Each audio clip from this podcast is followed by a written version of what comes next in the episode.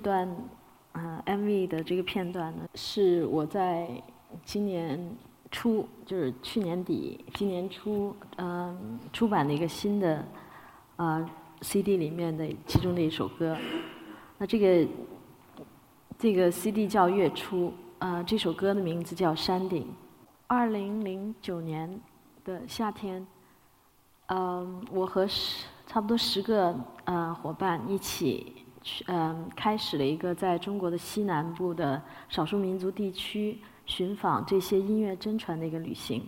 五六月的时候，有一天我们到了一个地方，那个地方是嗯，是一个山坡，是喜马拉雅山珠穆朗玛峰的山脚下面，嗯，一个海拔五千米的一个小村子。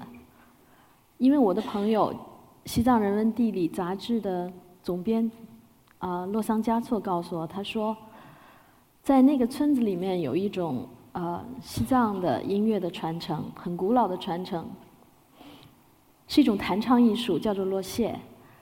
那当地的这个人到现在还在节庆的时候或者聚会的时候用这样的一种音乐形态。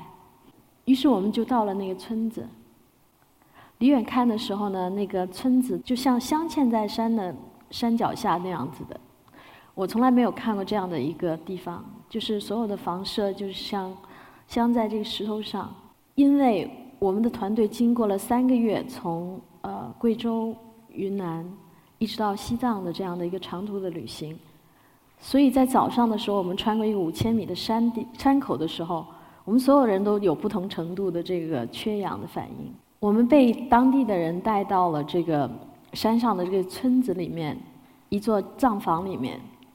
我记得是一个二层楼，藏族的房舍一楼都是呃养牲口啊或者储存农具的地方，二楼呢是他们居住的地方。然后有两个男藏族的男子在那里。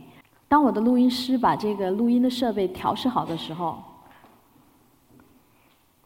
我们的这个制片首先就鼻血就流出来了，因为呃高原的反应。然后我也就找了一个彩色的卡垫，就是西藏的那种彩色杆，躺了下来。我躺下来没多久，其中的一个藏族男人就弹起了这个六弦琴，他一直在弹，就是弹的非常慢。就是用一个单音，噔噔噔噔噔，一直在弹，偶尔有一两个转换的辅助音。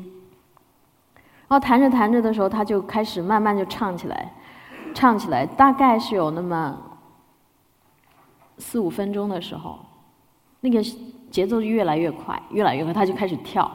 然后他跳的时候，整个楼板都开始震动起来。然后我们眼前有很多灰尘，因为在在这个楼板上，其实呃，但是那个瞬间就永远留下来了。就那个旅行之后，我觉得这个单音一直在我的脑海里面回响。那首歌的歌词其实是这样的：说，呃，那首叫《赞美雪山》，说雪山很壮美，永远都会这么壮美；草场很丰腴，永远都是都会这么丰腴。那首歌突然我觉得就非常感动我，就是藏人其实用一种很简单、很单纯的这种信仰和方式去跟自然相处。那这首歌回来的这个两三年之后，就我们用四个四年四年来完成了这个月初，我们就把这首歌曲来根据这首歌重新来创作。那这首歌的原创者也是他的名字。就是我们采录的这位这个民间的艺人，他的名字叫顿珠。据说他是落谢传承最精湛的一个传人。然后在二零一二年年底的时候，我们拿着就是刚刚制作好的母带出了录音室，我们打算为这首歌拍一个 MV 的时候，我打电话给他，但他的电话停机了。于是我通过加措找他，加措说也没有办法打打打通电话，因为他的每一个电话都不通。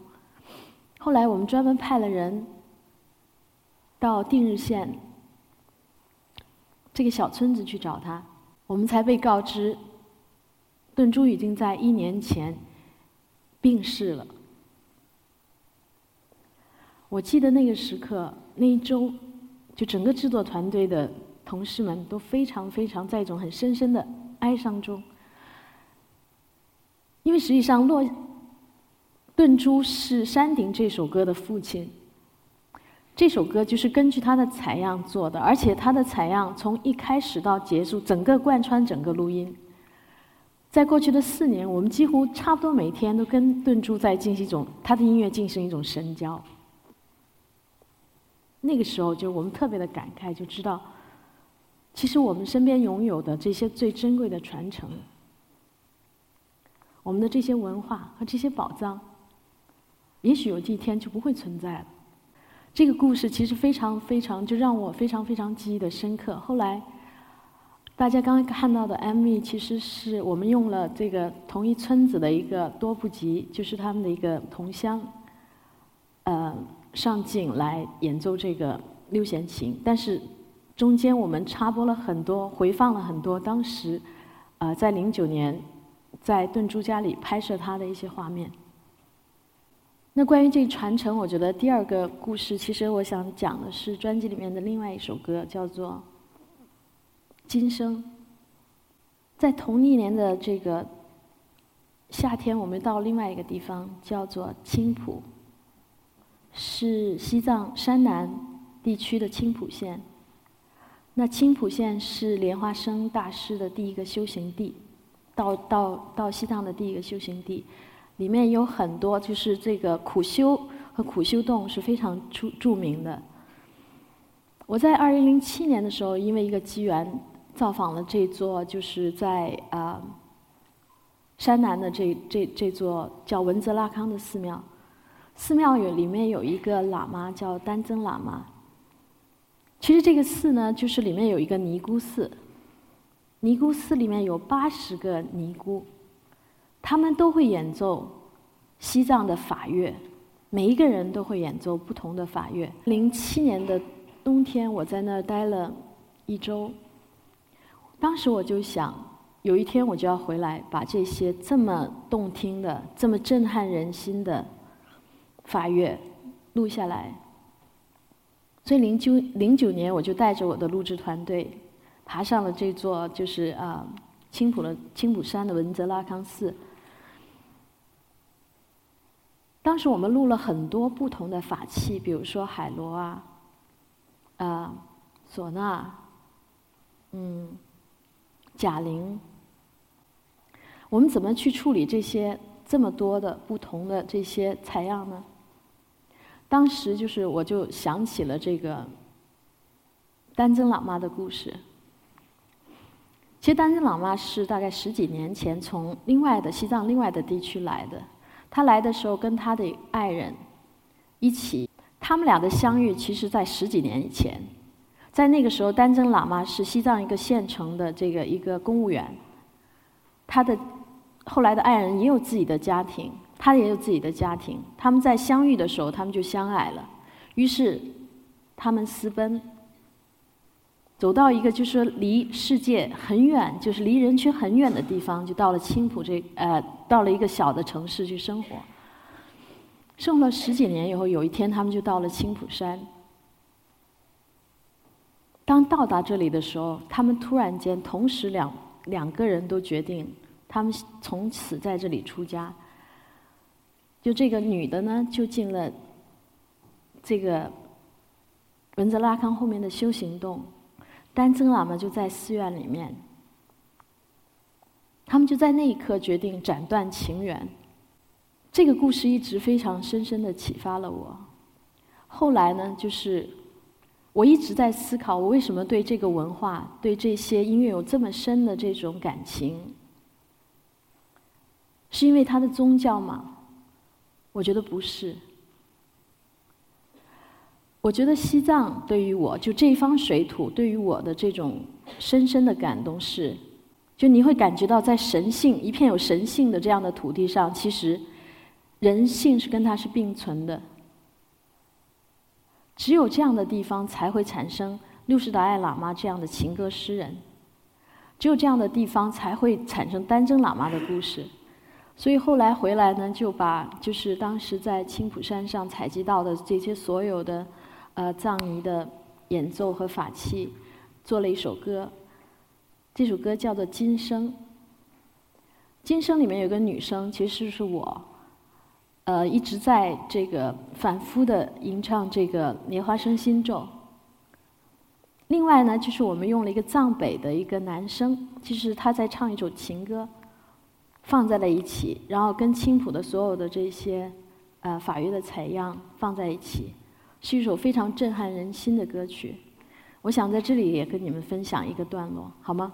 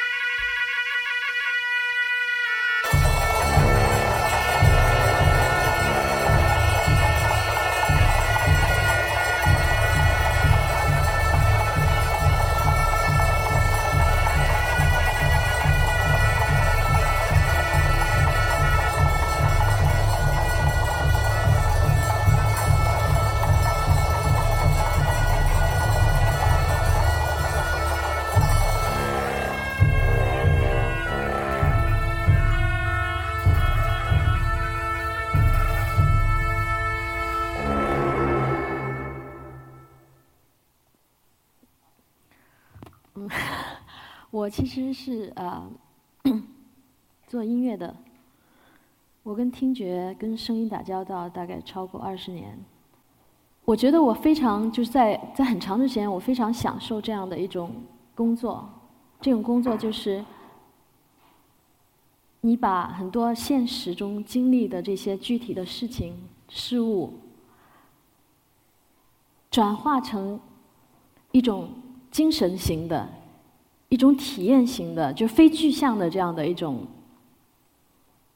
感受，这个其实这个过程就是艺术的本身。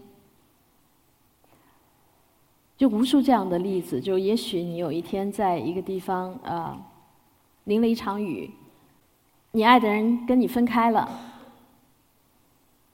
这些看似很具体的这种事物，但是却会让你产生一种从现实中抽离出来的一种东西。我觉得这就是一一个，就是我对音乐一直很着迷的一个原因，就是音乐永远都会让你在现实中触碰现实，但是你最后这个现实让你产生的却是另外的一面，就是一个非常抽象的一面，一个纯精神性的一面，而且这种精神的传达非常的广阔，就会影响人非常非常的深刻。你可能在一个这样的音乐里面，你你再不感不会感受到具体某一个人，但是你能感受那种。精神的感受，就是你能，你也许能感受那种悲伤，你可以能感受那种离别，那种东西是超越那个现实本身的。但是有一天，很奇怪，就是我很迷恋精神，就我迷恋这个没有无形的这种事物。我觉得它的含量和它的这个容量非常非常的大。但是有一天，又让我有了一个非常新的感觉，就有一次我站在卡普尔的雕塑前面，它是用应该是用铜金属做的一个雕塑。我站在这个雕塑前面，这个雕塑是一个物质的，非常明确，它有它的这个材料，然后它有它的体积。但我在它的面前的时候，我却感觉到一种精神的感受。所以从那个那一天开始，我就感觉到就是这种就是物质之间和精神之间，所谓的抽象之间和具象之间的这种转化，他们之间是可以互动和转化的。嗯，在这几年，我除了做音乐以外，其实我还做了一件事情。然后熟知我的朋友都知道，哦，在从零九年开始，我做了两件事情。第一件事情是听见，是我刚才跟你们呃分享过的，就是去寻访中国的古老的音乐，然后把它重新创作。其实另外一件事情是我跟 UN 一起发起的一件事情，叫“世界看见”，主要是。去寻访中国的这些民族手工艺，就我们老祖宗传承下来的这些造物的传承。我想跟大家分享一个案例，这就是一个看见造物在二零一四年今年四月份参加米兰国际设计周的一个作品，它的名字叫“看见细石屏风”。那这个屏风实际上是在。二零一三年的时候，我邀请了这个华人设计师卢志荣先生到中国的苏州去寻访苏州的丝绸的工艺。在苏州的时候，我们看到了一门非常精湛的手工，就是来自宋朝的双面绣。它是两个人，就双面一色异形的绣，是两个人在这个一个织物的两面同时去。绣，而两面的图案是不一样的，绣出来。但是绣一小小块这样的绣片，其实要付出这个绣娘非常长时间的集中和努力。这这个时间和这种这样的付出，其实对卢志荣先生有非常大的感触。当时呢，我们就在江南，我请他一路上有江南的蟹宴，所以他就在路上呢，就是在这个蟹中间得到了灵感。于是呢，他就把齐白石先生画的一个螃蟹，发展出了，给他发展出了一个蟹的肚子，因为白石老人画的蟹都是蟹背嘛，然后他就给他自己加上了这个肚子，然后请这个苏州的绣娘，这位绣娘叫卢梅红，她来绣制了这个细石的屏风，而这个细石屏风是由两部分组成的，是两个圆组成的。这两个屏风是可以移动的。当这个重力锤移动的时候，两个屏风就会两个圆就会重叠在一起。也就是说，宋代这个丝的双面绣的丝的这个螃蟹会爬到这个呃数字绣的当代的这个丝工艺技术上的石头上。那我想这也是卢中先生对中国传统工艺和当代结合的一个非常崭新的一个角度。在二零一二年，其实啊。我们创立了一个社会企业的品牌，叫做“看见造物”。其实，这个“看见造物”就是基于就是对中国民族手工艺的寻访之后，我们发起的一个就是社会企业的这样的平台。但是，这个平台非常有意思，就是说，它我们没有自己的设计师，我们没有自己的工呃生产的工坊，那所有的产品。其实是我们是一个整合机构，我们把所有的民间的这些传承经过调研以后，会邀请不同的设计师来就这些民间的宝藏来进行新的研发，而我们肩负着就是调研、设计、生产和交给销售渠道这样的一个整合的这样的一个工作。嗯，我的名字叫朱哲琴。这个名字实际上是我我父亲给我起的。我想我父亲在生我之前就在生我的时候，他就用他自己的喜好、他自己的品味来给我取了这个名字，所以我生下来其实就跟折子和琴子分不开。其实长大的以后，以后我才知道，就是我们每一个人，每一个就包括在座的各位，都是带着传承来的。我们带着我们父母的传承，我们带着我们祖先的传承来到这里。而我们来到带着这些东西来到这里，就一定不会无所作为。我想，中国现在走到一个时间，或者说所有华人的文化，我觉得走到一个时间。我们从过去三十年，或者说更长，可能台湾这个历史更长，从五十年的这个代工，以劳力。以劳动力来竞争，赢得市场，赢得经济起飞的这样的一个过程，我觉得这是一个过，已可能都已经成为过去式了。那下一个是什么呢？我想在座的每一位，我想都有不同的思考。从零九年到现在这五年间，做听见和看见，其实非常不容易。我觉得台湾经过了这个历程，特别文创的这所谓文创的这个历程，也一定知道非常非常的难。到现在可能都还没有找到一个真正的突破。中国刚刚起步，何况？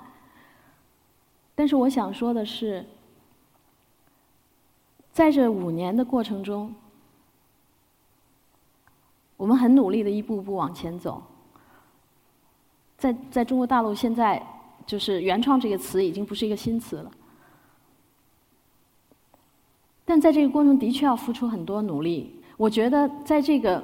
有时候我突然间有一天就就就就明白，我说：“哎呀，我看懂《西游记》了。”就在这这四五年间，我有一天突然说：“我看懂《西游记》了。”我说：“我以前从来没看懂过它。虽然《西游记》是一个神话传说，但是我觉得我却突然间看见，我《西游记》其实谈的是人一个人要成就一个事，就如何成为一个人成。”如何成就一件事情？比如一个人，我们每一个人，我们是，我们是，我们是谁？我们是唐僧。就你会有使命，你会有一个愿。然后我们也是孙悟空，我们会有本事啊，就是我们学到的东西。然后我们是猪八戒，我们会懒，我们会好色，我们会好吃，好玩。然后我们也是。这个沙和尚，就是我们内心都有一个兢兢业业，会呃认认真真去贯彻，有时候甚至不想拿不想做主的这样的一个人。其实这就是人本身，就是每个人的本身。其实每个人里面都有有有这么些人构成的。有时候孙悟空出来了，有时候猪八戒出来，有时候沙和尚出来了。而成就一件事也是这样的，就成就一件事。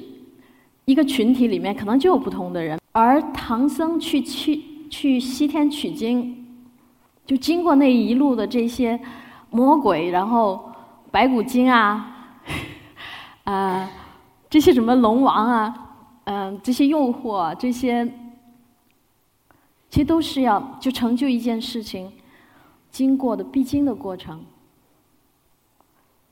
所以我有一天就觉得。我们可能每个人都有一个很就是很大的愿，中国中华现在有很大的愿，要达到这个愿很难，要很很多人一起，要自己的努力。但是我觉得，我们也可能相信，我们每个人都是沙和尚，我们每个人都是猪八戒，我们每个人都是孙悟空，我们每个人都也是唐僧。不是吗？谢谢。